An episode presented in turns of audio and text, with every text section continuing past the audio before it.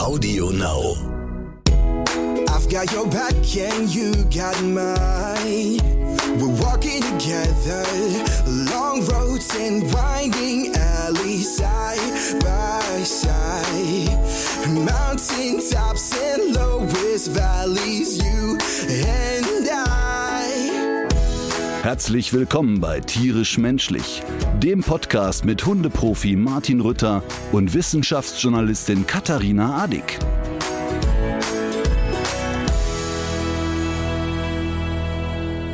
Ach, ich mochte aber wirklich, ich mochte wirklich, wenn, wenn wir ein Spiel hatten sonntags, ich war beim Training immer, also wirklich faul wie Sau, ähm, aber ich mochte dann das Spiel am Sonntag. Also ich mochte das Ganze drumherum und so. Es war nicht so schön, immer von den, den, den Gäste-Fan-Oppas beschimpft und bespuckt zu werden Haben die auch Sachen geworfen? geworfen. Ähm, ich habe auch mehrmals erlebt, dass meine Mutter aufs Spielfeld gerannt ist und all solche Sachen. Was? Wieso ist sie gerannt? Ich war da 21 übrigens. Und warum ist sie aufs Spielfeld gerannt? Äh, Meine Mutter und meine Schwester haben immer die Spiele von mir geguckt und da hatte ich mal eine Situation. Ich war ja Stürmer und, und in den 80er, 90er Jahren war es ja so, dass im Amateurbereich es hieß, okay, du musst den Stürmer erstmal so treten, dass der Ruhe gibt. Ja. Und ich hatte aber da ein gutes Auge für und konnte mich solchen Sachen manchmal entziehen.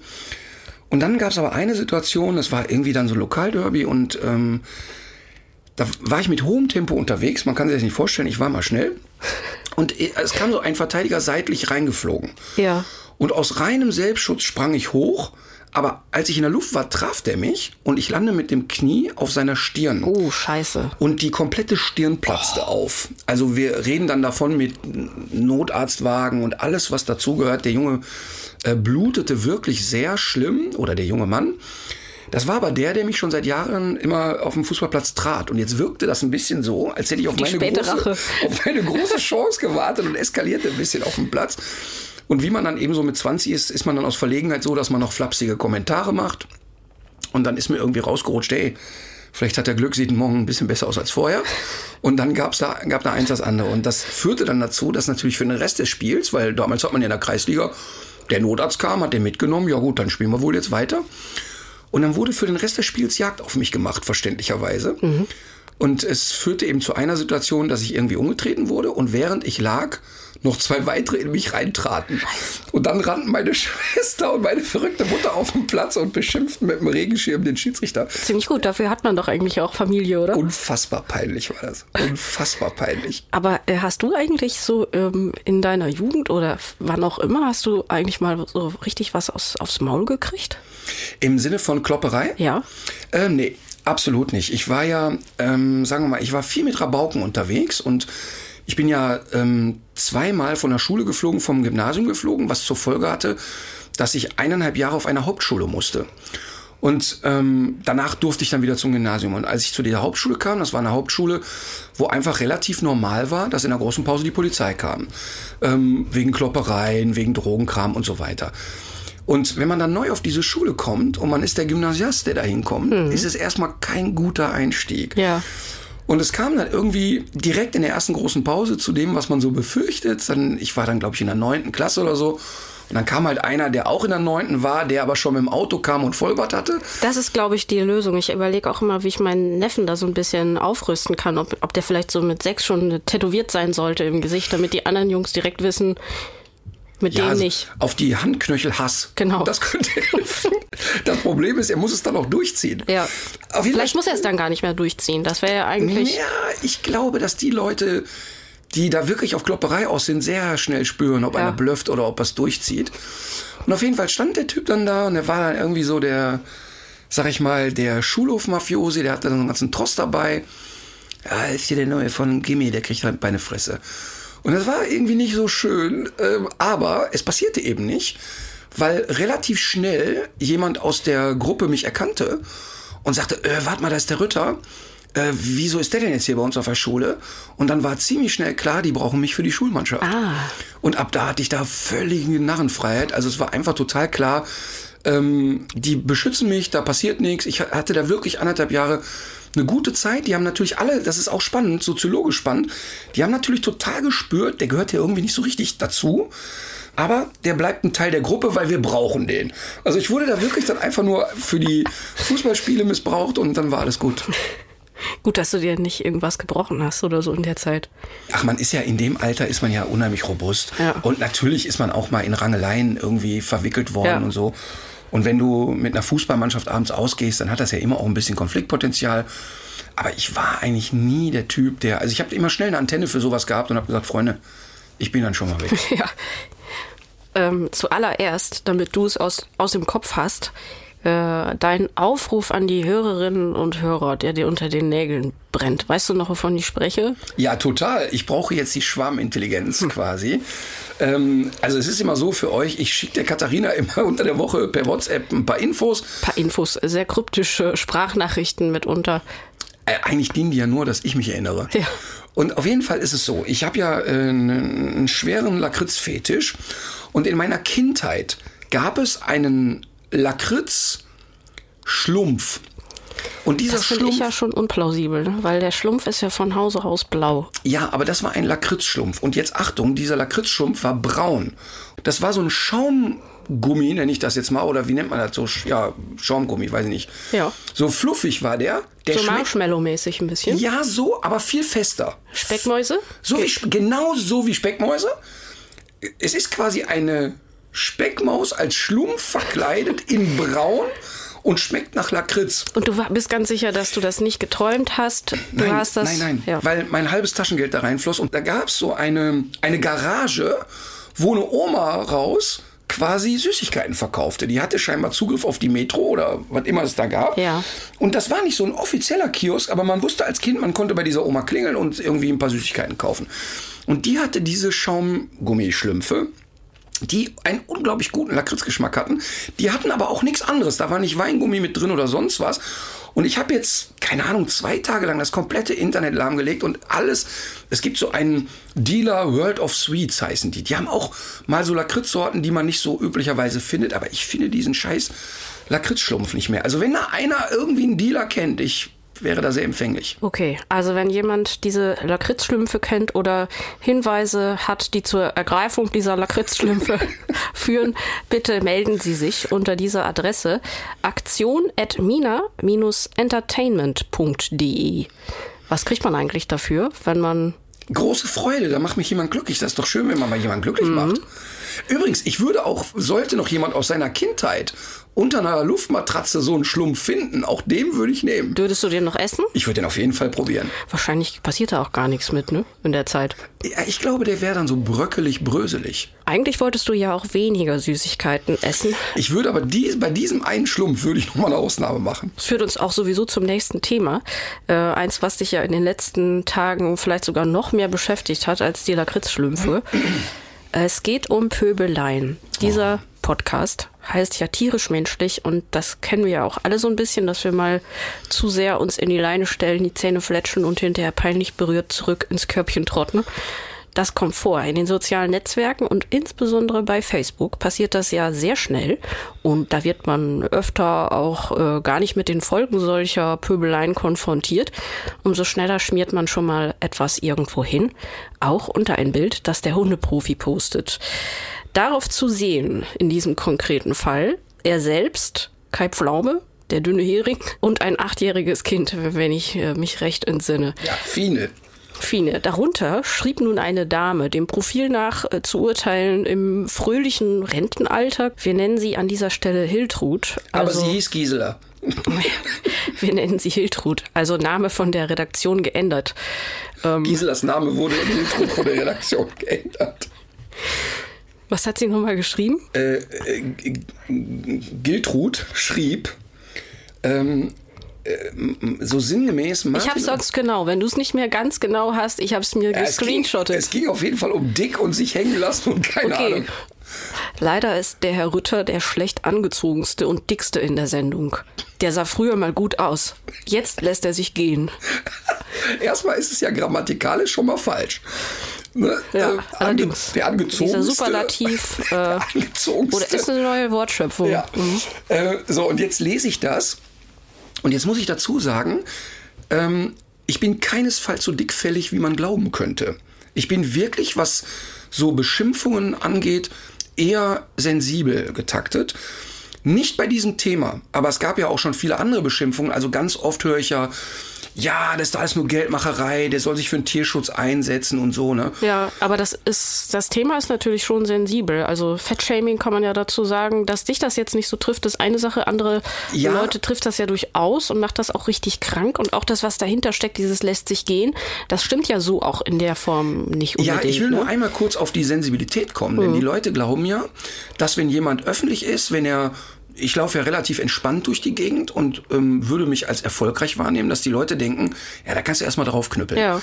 Und ähm, mich verletzen Dinge, die im Internet geschrieben werden. Ich mache meistens keine Rechtfertigungsarien, weil ich weiß, das gibt nur noch Futter für die Leute. Aber wenn zum Beispiel geschrieben wird, was ich immer wieder mal erlebe, ach, das ist alles nur Geldmacherei, interessiert sich doch gar nicht, soll sich mal für den Tierschutz einsetzen, dann trifft mich das in Mark und Bein, weil es so ein bisschen auch die deutsche Haltung ist, wenn also, als er noch vor sieben Leuten in der Dorfkneipe erzählt hat, hat er sich noch für das Thema interessiert. Heute in der Kölnerin ist alles nur noch Show.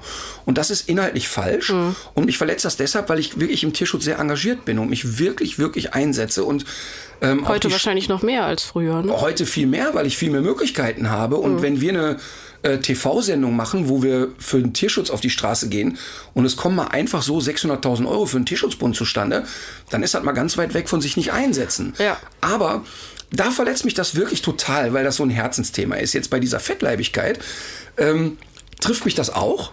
Ich muss aber da so drüber schmunzeln natürlich, weil ich lese ja die Kommentare und dann machst du das Profil dieser Frau auf Ja. und dann sitzt da eben nicht jemand, wo du sagst, der ist mit wahnsinniger Schönheit gesegnet, sondern sitzt da wirklich eine Oma mit einer Kippe und, einer, und einem Pilz in der Hand. Und die sagt jetzt den Leuten, wer sich gehen lässt und wer nicht. So, jetzt haut die so ein Ding raus. Und jetzt habe ich das aber nicht so ernst genommen und habe ja den großen Fehler gemacht und habe geantwortet. Die Antwort fand ich ja sehr lustig. Und, und die, die Antwort sagt einfach auch genau das wieder Martin Rütter, ohne zu denken. Du hattest geschrieben, Hiltrud, du scharfer Hase, für dich würde ich noch mal so richtig Gas geben. Ja, pass auf, jetzt ist aber das Schlimme passiert, was mir im Nachhinein sehr leid tut und was auch eigentlich genau das Thema bei Facebook ist. Ich habe das kommentiert und wirklich innerhalb von einer Stunde haben zweieinhalbtausend Leute angefangen, äh, Trude zu beschimpfen. Auf diese, unter diesem Post äh, auf deiner vom Seite. Allerfeinsten hat die gekriegt. Also das heißt, die Leute haben die richtig angegast. Also richtig im Sinne von, hör mal, wie siehst du denn aus, du altes Backhähnchen und keine Ahnung. Die haben richtig beschimpft. Und dann habe ich gedacht, aber wartet doch mal eben, das, was wir jetzt hier gerade machen, ist doch nichts anderes als das, was sie getan hat. Ja, eben. Und ähm, das finde ich total schlimm. Und ich weiß, wenn da zweieinhalbtausend Leute öffentlich geschrieben haben, werden wahrscheinlich dreimal so viele ihr persönliche Nachrichten schicken. Ja. Und das geht eben auch genau gar nicht. Das geht überhaupt nicht. Und ich finde allgemein, auf meinem Profil herrscht ein grundlegend unheimlich schöner Umgangston. Die Leute sind wirklich auch sehr nett und so. Aber es gibt immer wieder so Themen, die die Leute triggern. Und dann geht das richtig los. Ja, aber das, das wollte ich eigentlich auch gerade sagen. Du hast wahrscheinlich so viel Erfahrung äh, wie andere Leute jetzt so mit Shitstorms gar nicht, weil du hast irgendwie so eine Community, die total nett ist und da Voll. schlägt dir vor allem Liebe und Verehrung entgegen, wenn du deine Profile anguckst. Und das ist ja bei anderen Leuten ähm, teilweise äh, ganz anders. Die müssen sich irgendwelche homophoben, rassistischen äh, Kommentare äh, oder auch wirklich persönliche Bedrohungen gefallen lassen. Das sind Auswüchse, die total bitter sind und ja gerade bei Facebook eine ganz neue Dimension eigentlich erreicht haben. Ne? Ja, spannend ist tatsächlich das Wort Facebook. Denn ich poste ja dasselbe immer parallel bei Instagram. Ja. Und bei Instagram, warum auch immer, ist ein viel fröhlicher Umgangston. Das ist bei den Redaktionen, für die ich arbeite, auch eine Beobachtung, dass das irgendwie das entspannendere Medium vielleicht, da gehst du hin, um dir schöne Bilder Mhm. anzugucken, vielleicht auch, aber das ist immer wertschätzender und konstruktiver. Facebook ist die Hölle. Total, aber ich kann für mich jetzt wirklich sagen, äh, man merkt sich natürlich, ich meine, das ist ja in allen Diskussionen so, das ist in der Pandemie, das ist bei Politik, das ist bei Fußball. Die Blöden schreien ja einfach nur viel lauter als die normalen Ja. Leute. Also ähm, jetzt auch wieder ein extremes Beispiel, Thema homophob. Mein Kumpel Alex und ich standen in Berlin vor der Mauer. Und da gibt's ja ein Foto, wo ein Politiker den anderen küsst. Genau. Und Alex und ich haben uns da vorgestellt und haben so einen Kuss angedeutet. Ich habe das gepostet und geschrieben, aber wenn's doch Liebe ist. Und ich behaupte mal, dass 85 Prozent der Leute bei mir bei Facebook Alex kennen, weil Alex oft eine Rolle spielt. Und ich war so irritiert, weil innerhalb von kürzester Zeit hunderte homophober Kommentare kamen. Also bis hin zu persönlichen Nachrichten, ihr gehört vergast. Was? Also richtig derb. Etwas, was ich vorher noch nie erlebt habe. Wirklich noch nie. Und dann habe ich so gedacht, warte mal eben, warte mal eben, warte mal eben. Ähm, äh, eigentlich ist allen klar, der Alex und ich sind kein Paar. Aber wenn ich, habe ich dann auch so geschrieben, wenn ich jemanden heiraten würde, dann den. Und ähm, war völlig irritiert darüber, weil ich diese Schärfe und diese Wucht auch gerade zum Thema Homosexualität ja noch nie erlebt habe. Und bin wirklich, äh, ich habe Mitarbeiter, die homosexuell sind. Ich habe Freunde. Mein Trauzeuge war es damals auch. Also nicht war schwul, sondern ist schwul, aber war Trauzeuge quasi.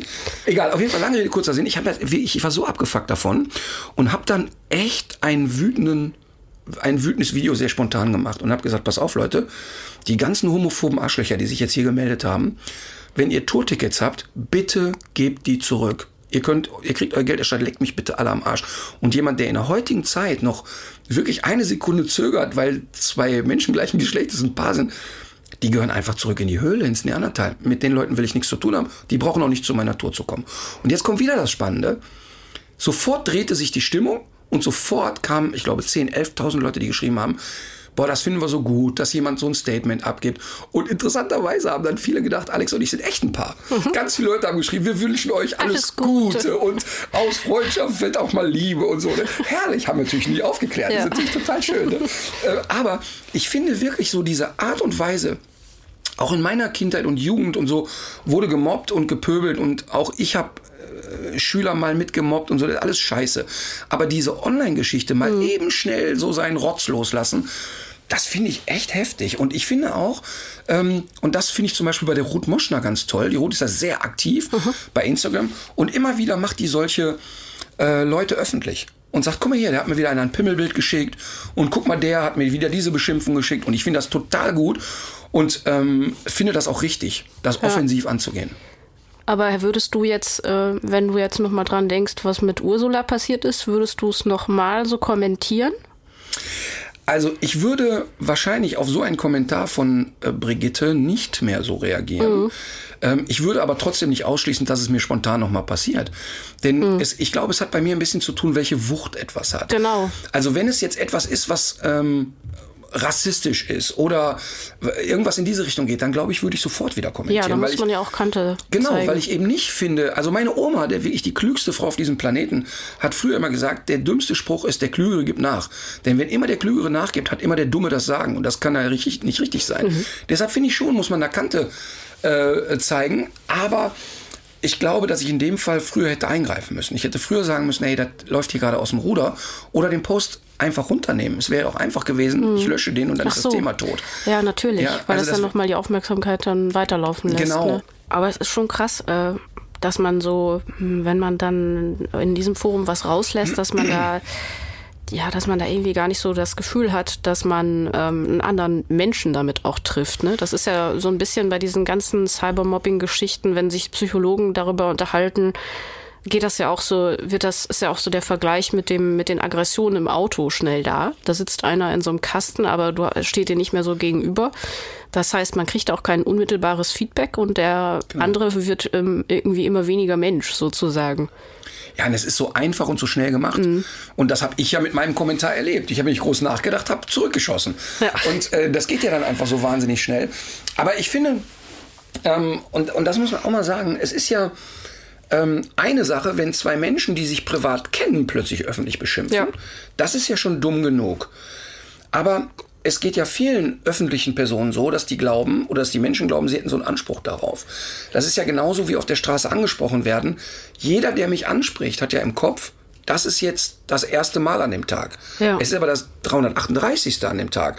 Jetzt ist es in meinem Fall so, dass die Leute ja auch da wieder total nett mit mir sind. Also ich glaube nicht, dass wir, wenn wir den Aufruf starten, haben sie Martin Rütter getroffen, wollten was von ihm und der hat gesagt, hau ab mit deiner Scheiße. Das passiert einfach nicht. Weil die Leute nett sind. Aber Mhm. Und weil trotzdem, du ja auch äh, offener Typ Ja, bist und da kein Problem mit hast. Aber finde ich, muss man jetzt auch nicht, äh, das muss ja nicht jeder so, so machen. Kann ja auch sein, dass man so ein bisschen so kleine Sozialphobie hat und das gar nicht so lustig findet. Ja, und man muss vor allen Dingen auch den Moment ein bisschen beachten. Ich habe es einmal erlebt mit Bernhard Hoeker. Bernhard und ich waren an einem Flughafen. Bernhard hat telefoniert. Und ganz offensichtlich telefoniert. Und während er telefoniert, fasst ihn ein Mensch am Arm an und sagt, können wir mal ein Foto machen? Und da denke ich, Junge, du siehst doch, dass der gerade telefoniert. Also da jetzt nicht die drei Minuten zu warten, bis der fertig ist, finde ich derart distanzlos und auch total unverschämt. Also, also da finde ich, ist dann so eine, so eine Grenze total überschritten. Ja, absolut. Aber übrigens, nochmal zu dem, ähm, wenn die Ruth Moscher dann sagt, hier, ich kriege hier dauernd Pimmelbilder Ja. äh, geschickt. Ich war bei Kristall in einer Sendung und da ging es auch irgendwie darum, dass äh, jemand, der im Internet äh, solche Sachen macht, irgendwie mal recherchiert wurde und um den ging es da. Und dann habe ich in der Sendung so lapidar gesagt, ey, was ist mal mit Gleichberechtigung? Ihr kriegt alle immer Pimmelbilder. Ich habe noch nie... Und ich habe es dann, wie ich gesagt, Muschi-Fotos gekriegt. Och, und das ich ist ja gibt's doch traurig. nicht. Wieso schickt mir keiner Nacktbilder? Es ist doch wirklich, also was habe ich nur falsch gemacht? Meine ich natürlich überhaupt nicht ernst. Aber was geschah dann? Und es geschah. Nein. Der, das, der, und zwar während der Sendung noch konnte ich es bei Instagram sehen. Das erste war noch sehr lustig, weil äh, ein, eine Frau ihre Katze in die Kamera hielt und sagte, hier mein Muschi-Foto. Guter Witz. Das war ich noch ganz okay. Und dann gab's aber, dann hat's aber wirklich ganz schlimme Bilder gehagelt. Hm. Und interessanterweise kriegst du dann auch als Mann nicht dieses, ach, das ist aber interessant, sondern du kriegst sofort so ein Gespür dafür, boah, das ist so bäh, das willst du einfach nicht. Ne? Hm. Nein. Und dann kommt natürlich der nächste Punkt hinzu, dass du dich als Mann ja erstmal auch nicht bedroht fühlst. Also, ne, also dass eine Frau mich bedroht, äh, sexuell ist ja erstmal eher die Ausnahme.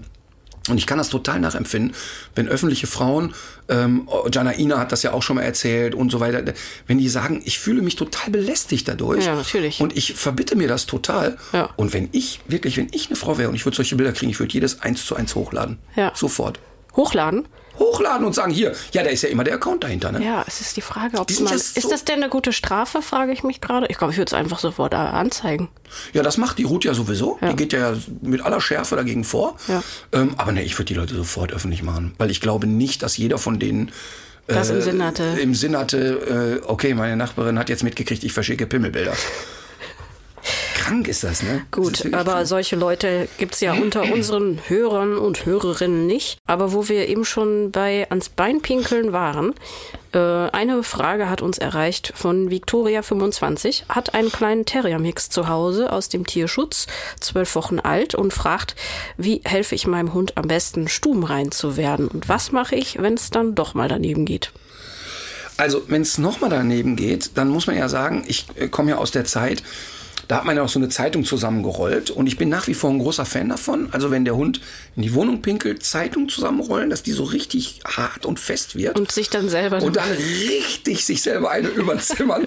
Weil immer dann, wenn der Hund in die Wohnung gepinkelt hat, bedeutet das, also wenn wir jetzt von einem Welpen reden und es hat jetzt keine gesundheitliche Komponente oder ein Verhaltensmuster, dann ist es einfach, man hat nicht aufgepasst. Und das ist wirklich sehr profan, was ich jetzt rate, aber immer wenn ein Welpe wach wird, sofort rausbringen. Wenn er gesoffen hat, sofort rausbringen. Wenn er gefressen hat, sofort rausbringen. Wenn er gespielt hat, sofort rausbringen. Und du siehst ja, dass er kurz bevor der pinkelt, fängt er kurz an zu schnüffeln auf dem Boden. Das ist schon Alarmstufe Rot, weil da kann er wahrscheinlich schon gleich nicht mehr einhalten. Aber wenn ich merke, der läuft so ein bisschen suchend umher oder direkt reagiere und ihn jedes Mal rausbringe, dann wird es für ihn normales draußen zu erledigen. Wobei, da ich, ich kenne eine Retrieverhündin, fällt mir gerade dabei ein, als die das gelernt hat, da war das ohne jegliche Vorankündigung. Die hat einfach, äh, die hat überhaupt nicht geschnüffelt Genau. Ja. so. Also es war einfach zack, da warst Genau. du soweit. Aber es ist tatsächlich in dem Alter auch so, dass die dann, wenn die Druck verspüren, lassen die laufen. Fertig. Und deshalb muss ich eben prophylaktisch arbeiten und immer sagen, okay, was hat der Hund gerade gemacht? Nach dem Schlafen müssen die immer, nach dem Spielen müssen die immer, nach dem Saufen wollen die, nach dem Pinkeln, äh, nach dem, nach dem Saufen wollen die. Also bringe ich die raus. Und mit jedem Mal, wo sie es draußen gemacht haben, wird es für sie normaler. Ich musste aber auch nichts groß loben. Also Nichts loben, okay. Ja, du kannst, verbal würde ich schon sagen, dass der Hund das prima gemacht hat. Aber ich bin jetzt nicht so ein Fan von Kekse rein in dem Moment, weil das keinen unmittelbaren Zusammenhang hat. Okay. Wenn der Hund aber merkt, alle kommen in gute Stimmung, wenn ich das mache draußen, dann ist prima. Wenn ich den Moment verpasse, dann da keine große Sache draus machen. Überleg mal, als ich mit Hundetraining angefangen habe, da haben die Leute noch erzählt, man soll den Hund mit der Nase Hm. durch den Urin ziehen und den schütteln und sonst was. Ey, das ist, das ist ein Das Schrecklichste für den Tötungsangriff. Hund, ne? Ja, ist Ja. schlimmste Misshandlung überhaupt. Ich Abgesehen davon hat der Hund keinen Bezug mehr dazu. Ne? Also wenn du eine halbe Stunde später die Pfütze findest, hat er gar keinen, gar keinen äh, geistigen Bezug dazu. Hält dich wahrscheinlich nur für verrückt an. Für Geisteskranke. Ja.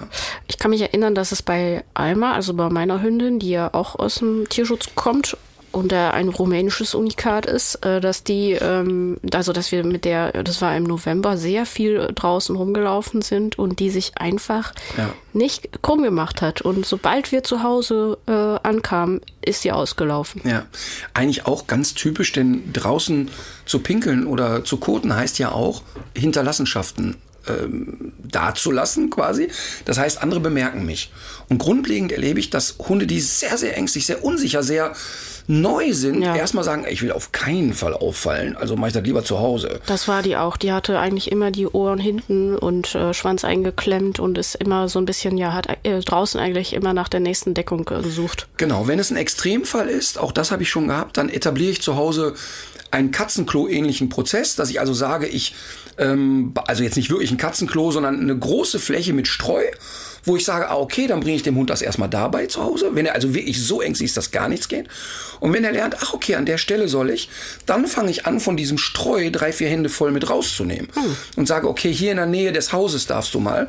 Ich hatte mal einen äh, Mops im Training, da haben wir auch bei, ich glaube, oder Mops Mischling, weiß nicht mehr genau, ähm, bei Couch für alle Fälle, nee, beim Hundeprofi war das schon, der auch nur zu Hause machte. Eher, weil sie es ganz schlecht erzogen haben und weil sie es auch einfach, es war ein erwachsener Hund, es auch nie so richtig ausgehalten haben und ach komm, dann soll er eben drin und so.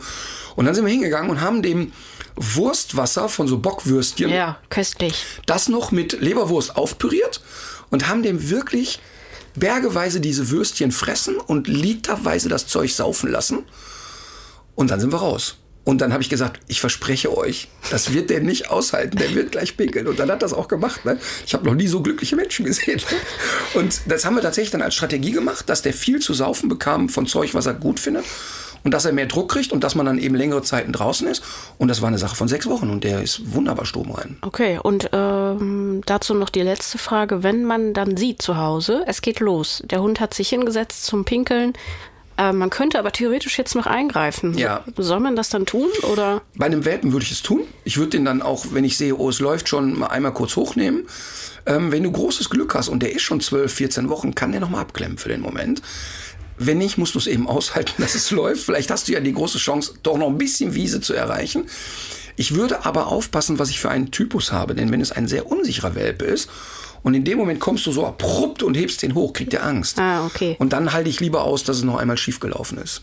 Ja, alles klar. Ich glaube, damit ist die Frage äh, gut beantwortet. Stubenreinheit übrigens, deshalb den Welpen immer an die Nähe des Bettes. Also nicht in einen anderen Raum oder so, sondern den neben das Bett parken, damit ich nachts merke, wenn er unruhig wird. Ich sag, was das Missverständnis ist und du sagst, warum es eins ist. Wenn der Hund mit dem Schwanz wedelt, dann freut er sich. Oh, ich kann es nicht mehr hören. Es ist so schrecklich. Äh, Vorgeschichte, ich war ungefähr in 250 Grundschulen und habe dort Kindern den Umgang mit Hunden beigebracht. Im Sinne von, woran erkennst du, dass ein Hund freundlich ist und woran, ähm, wie verhältst du dich, wenn du einen Hund triffst, den du nicht kennst?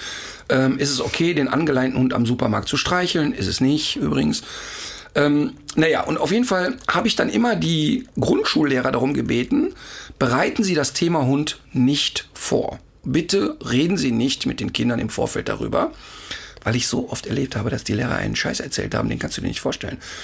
Es war ähm, teilweise so extrem, dass ich auf eine Sachkundelehrerin traf, die fest davon überzeugt war, dass Fuchs und Katze miteinander verwandt sind. Und da denkst du ja, okay.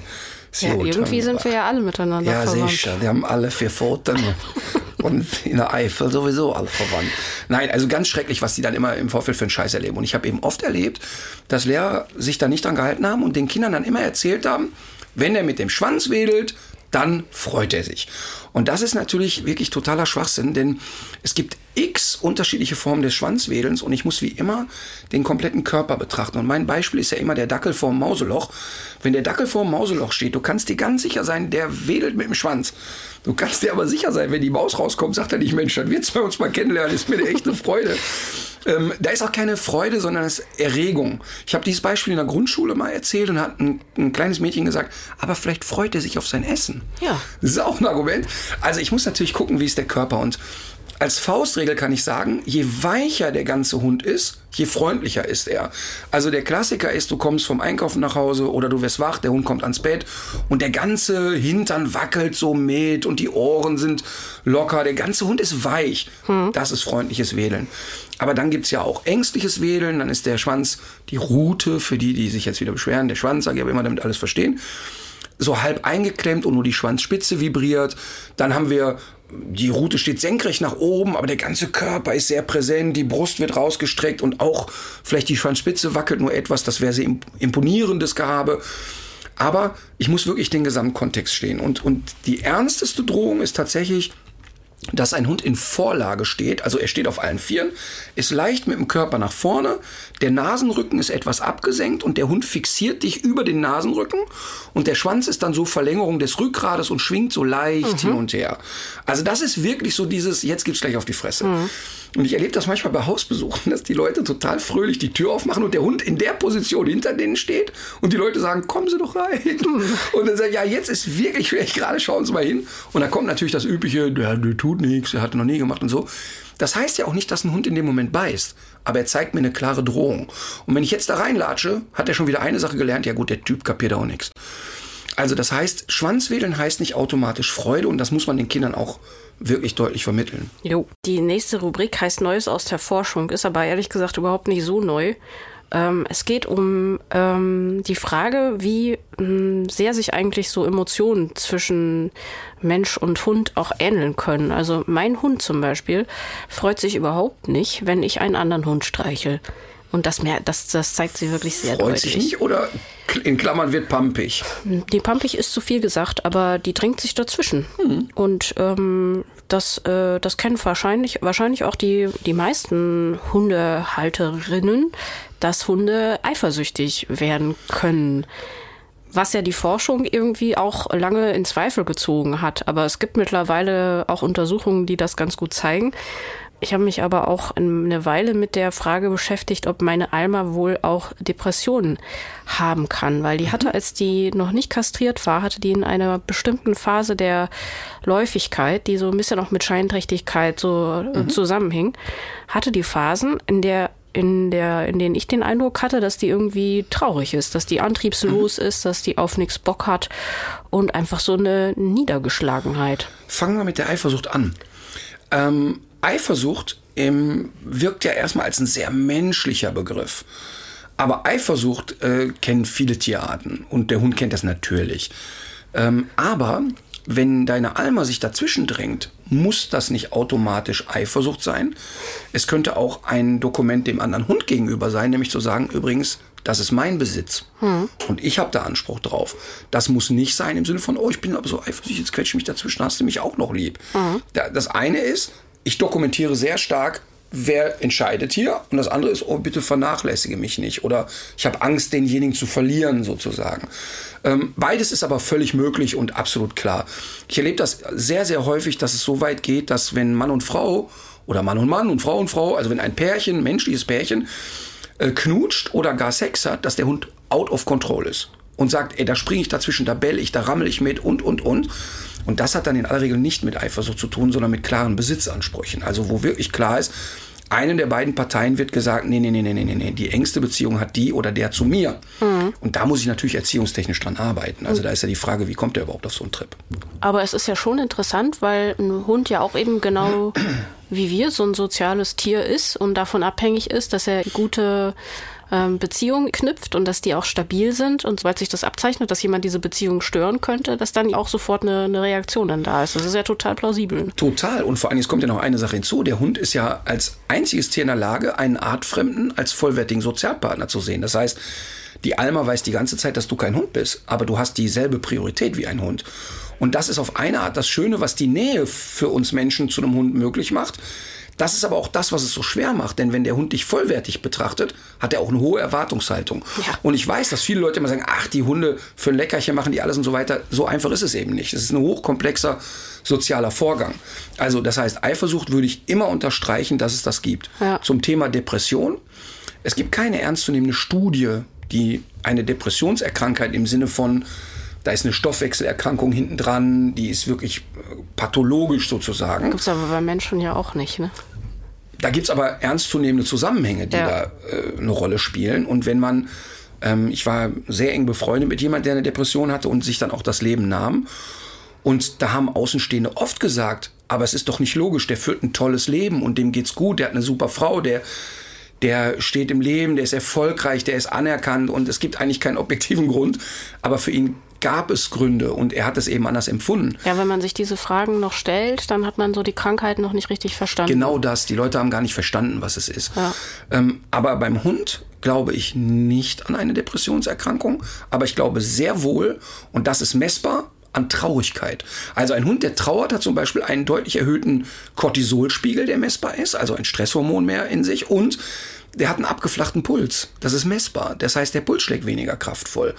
Aber wenn du jetzt sagst, die Alma hat in den Phasen von Scheinschwangerschaft so eine Antriebslosigkeit und du musst die dreimal animieren, dass die mit spazieren geht und irgendwie wirkt die so ein bisschen lethargisch.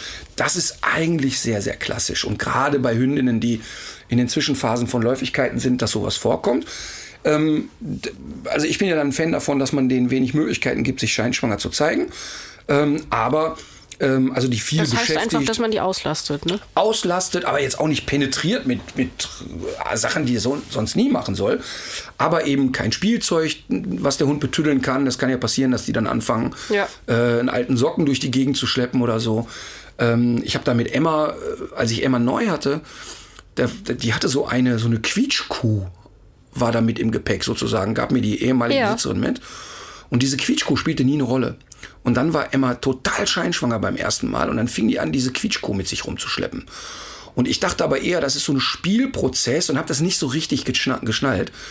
Und nehme diese Quietschkuh und werf die durch den Garten. Das Baby. Ey, das kannst du dir echt nicht vorstellen. Die Emma ist quietschend und jaulend hinterher. Oh nein, hat die diese, Arme. Hat diese Quietschkuh vor mir in Sicherheit gebracht. Und unter so eine Decke geschoben und gehechelt und war total im Stress. Also totaler maximaler Supergau eigentlich. Ja, Ne? was hast du denn dann gemacht? Äh, nichts. Weil wenn ich jetzt hingegangen wäre, um ihr zu sagen, oh, das tut mir leid, wäre das ja eine sehr menschliche Reaktion.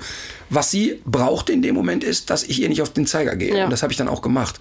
Ähm, nur Emma war da, ich sag mal, vier Wochen bei mir oder so. Ich konnte es gar nicht greifen, dass das so eine extreme Bedeutung für sie in dem Moment hatte, weil sie ja eigentlich kein besonders feingeistiger Hund ist. Oder sagen wir mal, ein total, ja, fürsorgliches Tier ist oder so. Ähm, das hatte für sie aber eine große Bedeutung, muss man sagen. Spielt heute aber keine Rolle mehr. Das heißt aber, wenn es jetzt jemanden gibt, bei dem das zu Hause vielleicht doch noch ein Thema ist äh, und es ist schon so weit, dass der Hund sich irgendwie einen Quietschtier oder einen Socken oder irgendwas gesucht hat, ist so diese Radikalkur nicht die richtige Maßnahme, weil das ein ziemlicher Schock für den Hund ist. Absolut, absolut. Das muss man dann in kleinen Schritten entziehen und vielleicht auch in dieser Läufigkeit einfach nochmal zulassen und in der nächsten darauf vorbereitet sein. Aber wenn ein Hund übrigens zu starken Scheinschwangerschaften neigt, ähm, dann bitte auch immer den Tierarzt aufsuchen, denn das bedeutet auch, dass äh, höhere gesundheitliche Risiken da sind. Und das muss ein Tierarzt dann mal begutachten. Also zum Beispiel, die, dass die Gebärmutter vielleicht sich ein bisschen verändert oder dass da sich Eiter bildet. Tumorgewebe kann entstehen und so weiter. Also das muss man dann individuell betrachten. Ja. Ja, in diesem Zusammenhang mit der Depression hat äh, eine amerikanische Wissenschaftlerin ein Buch geschrieben, also die so ein bisschen auch dafür plädiert, auf der einen Seite natürlich nicht zu vermenschlichen, aber auf der anderen Seite diese Thesen schon auch mal so zuzulassen, gerade weil wir nicht so weit weg voneinander sind, was diese Basics, was diese grundsätzlichen Empfindungen geht, so total. die Liebe zum eigenen Nachwuchs und die Ängste und alles, was damit verbunden ist. Die hat sich in ihrem Buch auch auf Zwangshandlungen bei Katzen, äh, also da, damit hat sie sich beschäftigt. Das ist Was wirklich. haben die dann für Zwangsstörungen, Katzen? Also zum Beispiel eine Katze, die ließ sich erst immer zweimal streicheln, dann ging sie zum ah, Stapel Zeitungspapier, hat da fünfmal reingebissen, dann zu, zu ihrem Napf. Also das sind äh, so kuriose Rituale, die sie sich dann ausdenken. Und äh, das ist wie so ein Film, der die ganze Zeit Ja. nach demselben Schema eigentlich ablaufen muss. Ganz schlimm ist das. Ähm, Das habe ich bei Hunden oft im Training oder sehr heftige Fälle. Äh, Hunde, die achten laufen, Hunde, die sich drehen bis zur Erschöpfung, wirklich bis die ohnmächtig werden. Ähm, ganz viele verschiedene Stereotype, Verhaltensmuster, autoaggressives Verhalten, sich die Pfoten aufbeißen und so weiter. Und sehr, sehr häufig hat das mit sehr, sehr schlechter Prägung zu tun, schlecht, schlechte, schlechtes Brutpflegeverhalten, was die erlebt haben, aber ganz oft eben auch massive Unterforderung. Das heißt, die Leute holen sich aus Versehen einen Border Collie aus einer Hochleistungshütezucht und sagen, ja gut, ich gehe eine Stunde in der Woche zum Agility. Und das ist natürlich Horror. Ne? Also, Beim Border Collie ist, ist auch wirklich viel anders als bei anderen Hunden. Die haben irgendwie einen anderen Dopaminstoffwechsel und so. Die müssen einfach ausgelastet sein. Die sind so hungrig nach Aufgaben. Grundsätzlich, so, ne? grundsätzlich ist es immer, finde ich, falsch, sich als normaler Hundehalter sich einen hochspezialisierten Hund zu kaufen. Das heißt also, ob ich mir jetzt einen hochspezialisierten Hütehund oder einen hochspezialisierten Jagdhund kaufe oder einen hochspezialisierten Wachhund, und ich kann denen das nie ausleben lassen, dann ist es eigentlich immer scheiße. Also, weißt du, die Leute kommen zu mir und haben einen Weimaraner und einen Deutsch-Strata und der geht die Wände hoch, obwohl die jeden Tag drei Stunden mit dem spazieren gehen, weil er einfach nicht das ausleben kann, wofür er gebaut ist. Und beim Border Collie und bei den Hütehunden erleben wir das natürlich besonders so stark, weil die dann so kreativ sind in dem, was die machen. Ich habe ich hab einen Border Collie im Training gehabt, den kriegtest du an keiner Ampel vorbei, weil der auf die auf den Wechsel der Lampen gewartet hat. Also er stand dann wirklich wie vor einem Schaf, oh, die Ampel bewegt sich, bam, dran. Ne? Und das ist Wahnsinn. Oder ich habe Das hat er sich, diesen Reiz hat er sich selber ausgesucht. Na klar, die suchen sich Ersatz an. Und ich habe einen Australian Shepherd, wenn es regnet, geht der nicht raus. Aber sobald es aufhört zu regnen und der darf nicht raus, der reißt das Haus ab, weil der die Regentropfen von Blättern fangen will. Ui. Der weiß genau, wenn, wenn es die ganze Zeit regnet, macht das keinen Sinn. Jetzt hört es auf, jetzt kommen so die einzelnen dicken Tropfen. Und das ist natürlich Irrsinn, weil das eben so ein Ausdruck von starker Unterforderung ist und dann kanalisieren die das irgendwie. Und ähm, bei Jagdhundrassen ist es eben sehr häufig eine starke Aggression nach außen und bei Hüthunden ist es eben sehr oft diese auf den ersten Blick wirkende Hyperaktivität oder dieses autoaggressive, sich selber verletzen und so. Ich finde das immer total schlimm. Mir tut das immer extrem leid. Und den Leuten ist dann oft nicht klar, was das eigentlich bedeutet hat, einen solchen Hund zu kaufen. Mhm. Aber das, was ihr dann macht, ist dann wahrscheinlich in erster Linie zu versuchen, einen Ersatz äh, zu finden, was diesen Hund auslastet genau. und von diesen stereotypen Verhaltensweisen irgendwie ablenkt. Ne? Ja, das ist eigentlich ganz wichtig. Versuchen oder durch viel Training rauszufinden, wie kriege ich ihn aus diesem Muster raus und wie kann er zur Ruhe kommen. Denn erstmal ist es ja nicht so schlimm zu sagen, ach, wir haben jetzt was gefunden, wo wir es kanalisieren können. Aber der Hund darf eben nicht dauernd im Kopf haben, wo ist der Reiz, wo ist der Reiz, wo ist der Reiz. Also wenn der Reiz kommt, darf er adäquat reagieren und wir bringen ihm bei, was kann er denn Schöneres tun.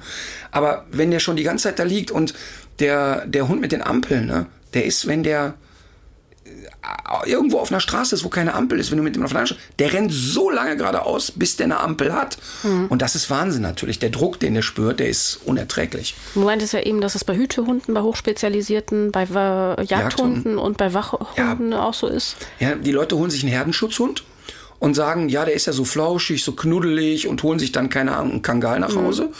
oder einen, einen russischen Ovtschaka oder irgendwas. Und dann sind die Hunde natürlich sehr schön, sehr flauschig, wirken Teddybärartig, wirken sehr ruhig, sehr genügsam.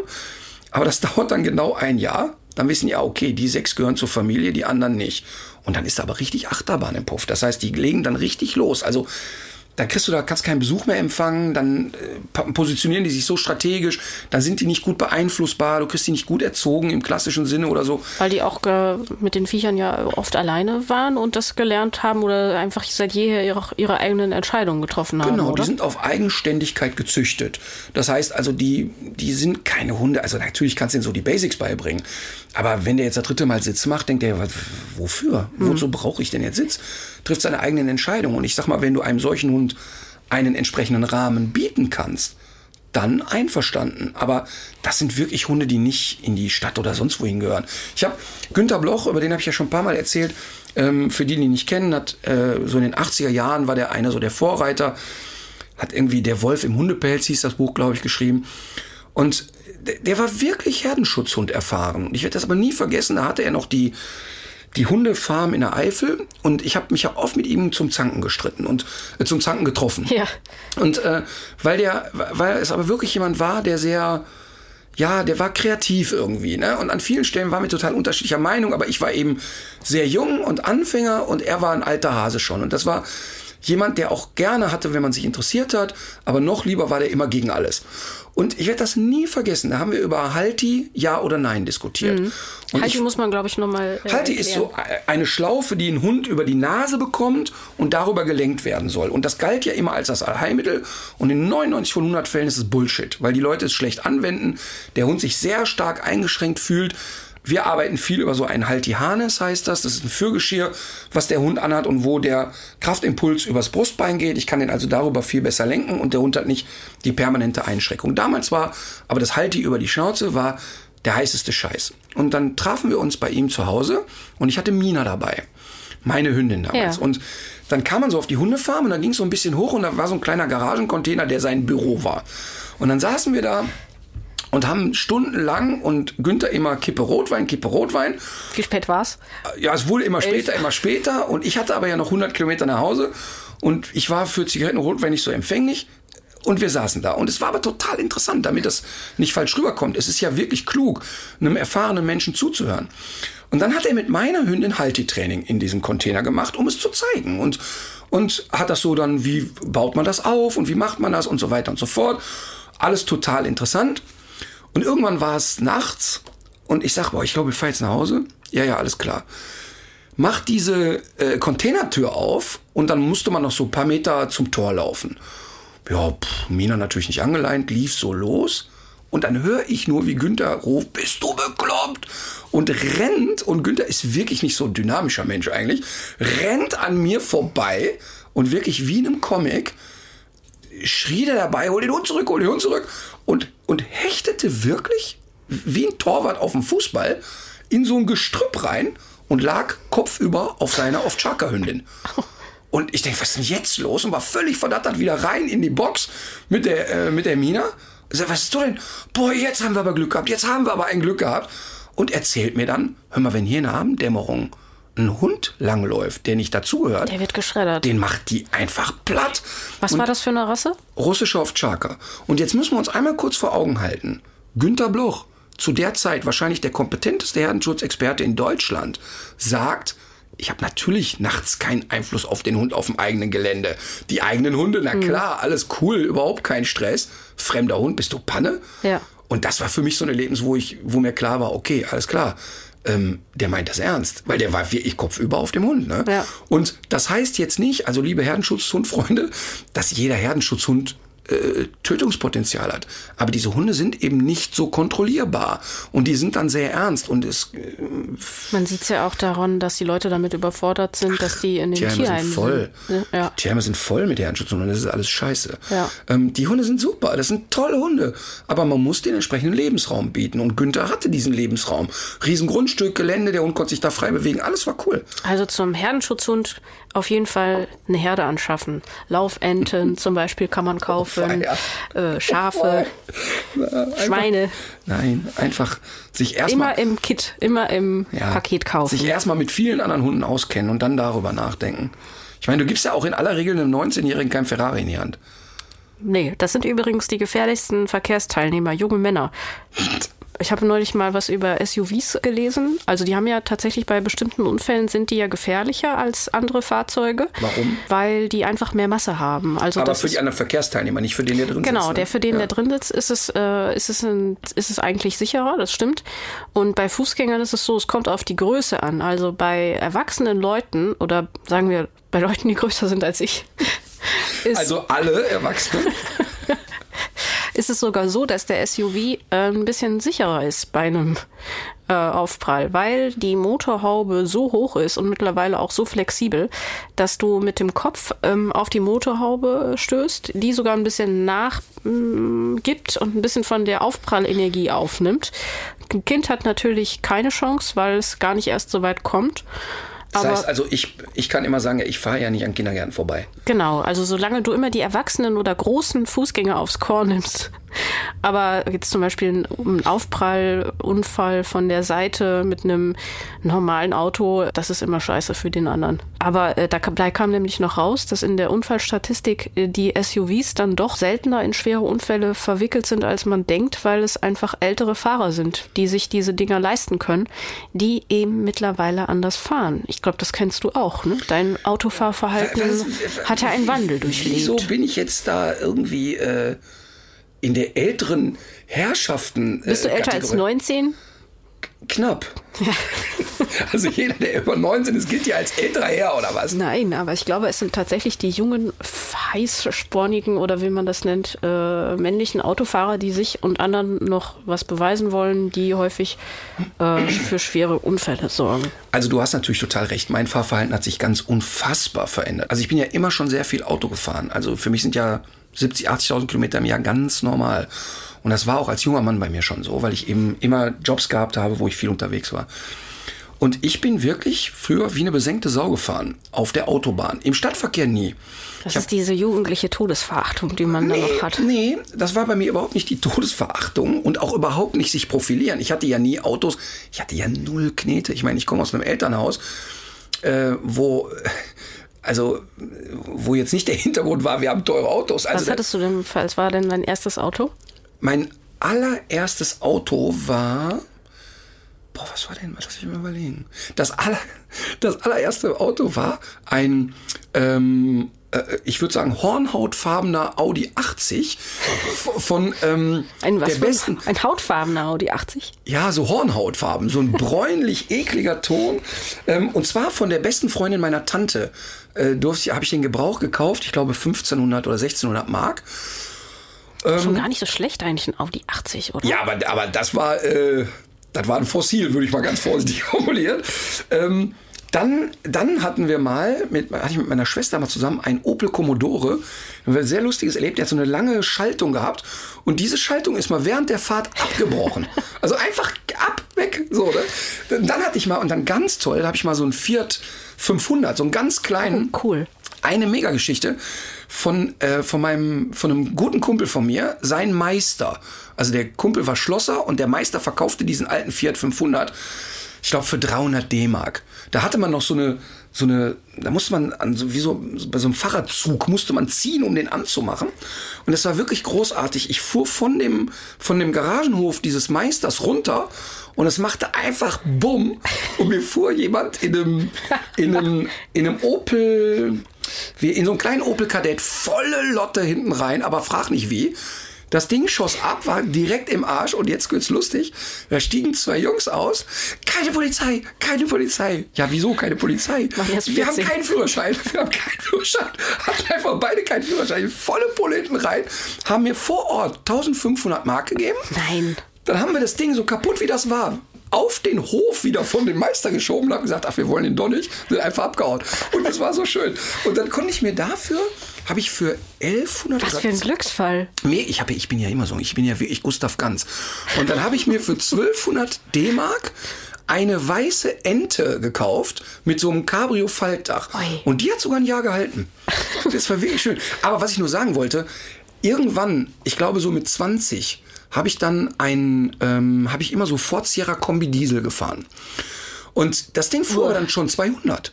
Ja. Und 200 hieß für mich aber dann auch Backstein vorne drauf. Und wo 200 geht, wird 200 gefahren. In einem Auto, was überhaupt nicht sicher ist. Nee, Und das hat sich total verändert. Ich fahre ja jetzt Autos, die wirklich sicher sind. Aber für dich. Für mich. Und zumal ich ja nur äh, größere Menschen anfahre. als sie- Nein, also damit kein falscher Eindruck entsteht. Du Ich wirst passe jetzt auf auf dem Parkplatz, wo ich hintrete. so, du musst aber wirklich ganz ernsthaft. Ich bin in der Stadt ein außerordentlich langsam fahrender Mensch, weil ich wirklich immer im Kopf habe und echte Hysterie davor habe. Ey, wenn mir jetzt hier ein Kind vors Auto Ja, läuft, dann- oder dann ist ich- das Leben vorbei. Voll. Also ich fahre wirklich in der, in der Stadt eher so, dass Leute bei mir im Auto sagen, hör mal, wenn da 50 steht, darf man auch mal 53. Das muss nicht 47 sein. Ja. In der Stadt bin ich wirklich sehr, sehr gemütlich und sehr umsichtig unterwegs. Und auf der Autobahn habe ich sehr schnell dieses Gefühl von, wenn ich nachts mal aus Versehen so 250 fahre, merke ich nach einer Sekunde, sag mal, bist du Panne im Kopf? Werd sofort wieder langsamer, trudel wieder auf 180 runter und tucker vor mich her. Ja, das Krasse ist ja, dass man bei den Autos mittlerweile das auch nicht mehr so, ähm, also wenn ich mit meinem Auto äh, ab 180 fangen meine Zähne auch an zu wackeln und man kann sich auch nicht mehr unterhalten. Weil das Auto 30 Jahre alt ist. Ja. Ne, das ist dann einfach so. Und ich habe ja, ich habe ja auch noch so ein. ich meine nur, das ist so ein natürlicher Schutz davor, jetzt unendlich über die Autobahn zu brettern, weil es für einen selber auch nicht so cool ist. Und bei diesen neuen Autos ist es so, als würdest du auf den Knopf drücken und es ändert sich eigentlich nichts. An der Geräuschkulisse Total. ändert sich nichts. Du merkst ja auch gar nicht, dass du Auto fährst. Ich habe ich hab ja noch so ein 25 Jahre altes Cabrio. Und wenn ich mit dem fahre, da habe ich bei 70 schon das Gefühl, das Ding explodiert gleich. Also da kommst du gar nicht auf die Idee, schnell zu fahren. Aber jetzt bei dem SUV, jetzt werden alle Ja. ökologisch angehauchten Menschen mir schreiben. Das war mein Ziel. Ist ja, das, ich kann aber sehr gut mit umgehen, weil ich ansonsten sehr viel gute Sachen für die Umwelt tue. Ist mir auch erst, erstmal egal das Thema. Da ist es so, für mich ist der Luxus an diesem Auto, dass ich nach fünf Stunden Autofahrt aussteige, als hätte ich auf der Couch gesessen, völlig unangestrengt. Aber mein Fahrverhalten hat sich insofern verändert, oder das kam an dem Tag, wo mein erstes Kind geboren wurde. Das glaube ich. Weil sofort hast du in meinem Kopf, ey, wenn dir was passiert, das ist die Hölle. Und das ist wirklich, das war ja damals bei der Herzgeschichte auch so, da reden wir ein andermal drüber, ähm, dass du gar nicht denkst, oh scheiße, ich sterbe jetzt. Und es war ja bei mir wirklich, wirklich knapp. Sondern du hast sofort im Kopf, ey, jetzt wachsen die Kinder ohne Vater auf, das ist wirklich Mist. Ich habe auch aufgehört zu rauchen, als die Alma kam. Jetzt bin ich Hundemutti. Aber hör mal, ein guter Freund von mir, der Axel, war, hat früher sau viel geraucht, hat ein Kind bekommen, hat von einem auf den anderen Tag aufgehört, was niemand für möglich gehalten hätte. Und zwar, was ich sehr romantisch und sehr süß finde, der hat gesagt, ich möchte aber einfach so viel Zeit mit meinem Kind verbringen, wie es nur irgendwie geht. Und das ist etwas, was es kürzer machen könnte, also lasse ich einfach sein. Und das finde ich, das ist natürlich verrückt, was Emotionen dann mit jemandem machen. Ja, genau. Und äh, wahrscheinlich hatte der auch die Ressourcen dafür. Andere haben die vielleicht nicht so. Ne? Das ist ja von so vielen Sachen abhängig, ja. ob man es schafft oder nicht. Aber wie sind wir denn jetzt auf, auf Autofahren, SUV und den ganzen Scheiß gekommen? wir waren bei Äh, Unfälle, 19-Jährige. Ja, aber wie bist du denn Männer, überhaupt auf 19? Das sind die gefährlichsten. Ach so, ich habe Nee. gesagt, du kaufst dir als Anfänger bitte keinen Herdenschutz hin, weil du als 19-Jähriger auch so. keinen Ferrari fahren solltest. Genau. Boah, mein Gehirn funktioniert doch noch mal. Ast rein. Tipp der Woche. Ich habe Ich bin gespannt. Jetzt auf. kommt wieder äh, Matschbrötchen essen und an Wenke Möhre denken oder, oder sowas. also pass auf. Ähm, ich Hat zeig, was mit Schlümpfen zu tun. Pass auf, ich, ich mache mir ja Notizen. Ich zeig dir meine Notiz. Und es wird uns niemand glauben, wir hatten ja nicht vor, über Autos zu sprechen. Ne? Nein. Lies der, den obere, die obere Reihe vor, was ich empfehle. Geblitzt.de. So, mein Tipp der Woche, und es war nicht abgesprochen, dass wir über Autos reden werden, ist die Internetseite geblitzt.de. Es ist wirklich weltweit das beste Portal, das man sich überhaupt nur ausdenken kann. Und zwar passiert Folgendes. Du wirst irgendwo geblitzt. Ja. Was mir wirklich oft passiert, ne? Ähm, weil ich Dann doch. ja, aber weißt du, ich werde dann oft an so Stellen geblitzt. Die ganze Zeit ist 130. Die Fahrbahn verändert sich überhaupt nicht und irgendeiner hat sich gedacht, so jetzt ist 5,80 Meter.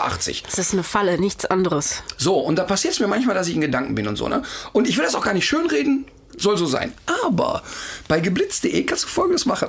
Und zwar kostenlos kannst du das, du kriegst dann ein Schreiben, schreibt dich einer an und sagt, übrigens, Sie sind mit 123 bei 100 geblitzt worden, äh, äußern Sie sich. Dann nimmst du, gehst du auf geblitzt.de, schreibst die an, dann kriegst du ein Formular, da lädst du deine geblitzt-Unterlagen rein und die prüfen es gratis. Und weil die natürlich jetzt tausende von Radarfallen schon gecheckt haben, ist das ja für die total einfach. Du kriegst echt innerhalb von zwei Tagen eine Antwort.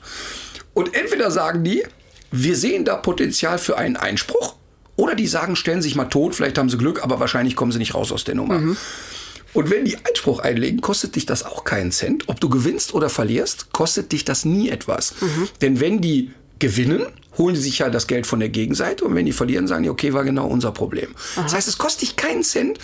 Und ich glaube, in den letzten zwei Jahren hat mich fünfmal geblitzt.de mit einem Lächeln im Gesicht angeschrieben und gesagt, nur zur Info, ihr Verfahren ist eingestellt, weil die meisten äh, Radarfallen irgendwelche Formfehler haben. Aha. Dann stimmt die, der Winkel nicht, dann stimmt das Foto nicht, dann stimmt die Temperatur nicht. Und da haben die einfach ein großartiges Netzwerk, geblitzt.de. was äh, dazu führt, dass du deiner äh, gerechten Strafe entgehst. Entschuldige bitte, ich sag nochmal, wenn einer, ja, ja. wenn einer vor einer Schule geblitzt wird, den sollen die steinigen und das Auto verbrennen. Aber du willst immer erstmal vorher prüfen, ob so eine Geschwindigkeitsbegrenzung auch äh, deiner sachlichen Prüfung standhält. Es gibt doch wirklich so viele Stellen, wo du genau weißt, das ist jetzt nur hier Abzocke. Mhm. Ich habe da übrigens, ich habe, oh Gott, Das sind aber diese ganzen Gemeinden in Ostdeutschland, die haben nichts anderes. Ich die müssen ja- auch ihre Beete pflanzen. ich bin ja bereit, was zu spenden. So, mein Tipp der Woche. Die Rede ist von einem Instagram-Kanal. Pasta Grannies heißt der. Kennst du den zufällig? Pasta Grannies, also alte Omas, die Nudeln machen. Mhm. Genau. Boah, ich hab, es ist so schlimm, was in meinem Kopf gerade passiert, aber okay. Ja, das klingt, das klingt so. Oh Gott, oh Gott. Ich habe echt Angst, dass wenn Jetzt du bei YouPorn, wenn du bei YouPorn Pasta Grannies Nein, eingibst, dass da schlimme, schlimme Sachen erscheinen. Oh Gott, die Pasta Da kennst du dich jetzt besser mit aus. Die Pasta Das weiß ich jetzt nicht. Oh ich hab so Angst. Pasta Grannies ist der Name und ähm, das sind äh, ältere italienische Damen, die in ihren ganz normalen Küchen stehen. Kaum eine jünger als 70, ein paar auch über, deutlich über 90 und die machen Nudeln, so wie sie es gemacht haben ihr ganzes Leben lang, wie sie es bei ihren eigenen Omas gesehen haben, in den verschiedensten Formen, die man sich da vorstellen kann, gefüllt, gedreht, gewickelt, frittiert. Und äh, du siehst das an diesen Handbewegungen, die haben die schon Millionen Male gemacht und die wissen ganz genau, wie diese Nudel am Ende aussehen muss. Und das ist einfach sehr viel Leidenschaft, die da drin steckt für die Nudel. Toll und ist das. Aber was du alles so erzählst, ne? Jeder Handgriff sitzt, da sitzen 70-Jährige, stehen Ja. mit einer Schürze in der Küche. Ja. Die haben eine Leidenschaft für Nudeln. Das ist alles bei YouPorn zu finden. Das ist ganz schlimm, was du hier erzählst. Nein, das ist nur schlimm in deinem Kopf. In deinem kranken Kopf ist das schlimm. wirklich schlimm. Also, äh, Gott, die ich überlege, was ich jetzt von dem, was ich noch sagen wollte, noch sagen kann. Ich kriege das nie mehr aus meinem Kopf. Ich habe so eine Angst. Ich finde das nicht schön, dass die jetzt hier so in den Dreck gezogen Nein, werden. also ich ziehe die überhaupt nicht in den Dreck. Und äh, da ja jeder seit Grill den Hensler weiß, dass du hier mit einem international renommierten Pasta-Genie zu tun hast, Habe ich nicht gesehen. Ich Hast du Miracoli gemacht, oder Ich was? habe hab Steffen aus dem Studio gepostet. Ich habe es einfach gewonnen. Ernsthaft. Ich habe es aber so souverän Ich weiß gewonnen. ehrlich gesagt nicht mal, worum es geht bei Grill den Hensler. Um Pasta Grannies. Dann bleibt uns eigentlich nur noch, uns zu verabschieden. Legt euch wieder hin. Legt euch wieder hin. It's a simple recipe. Love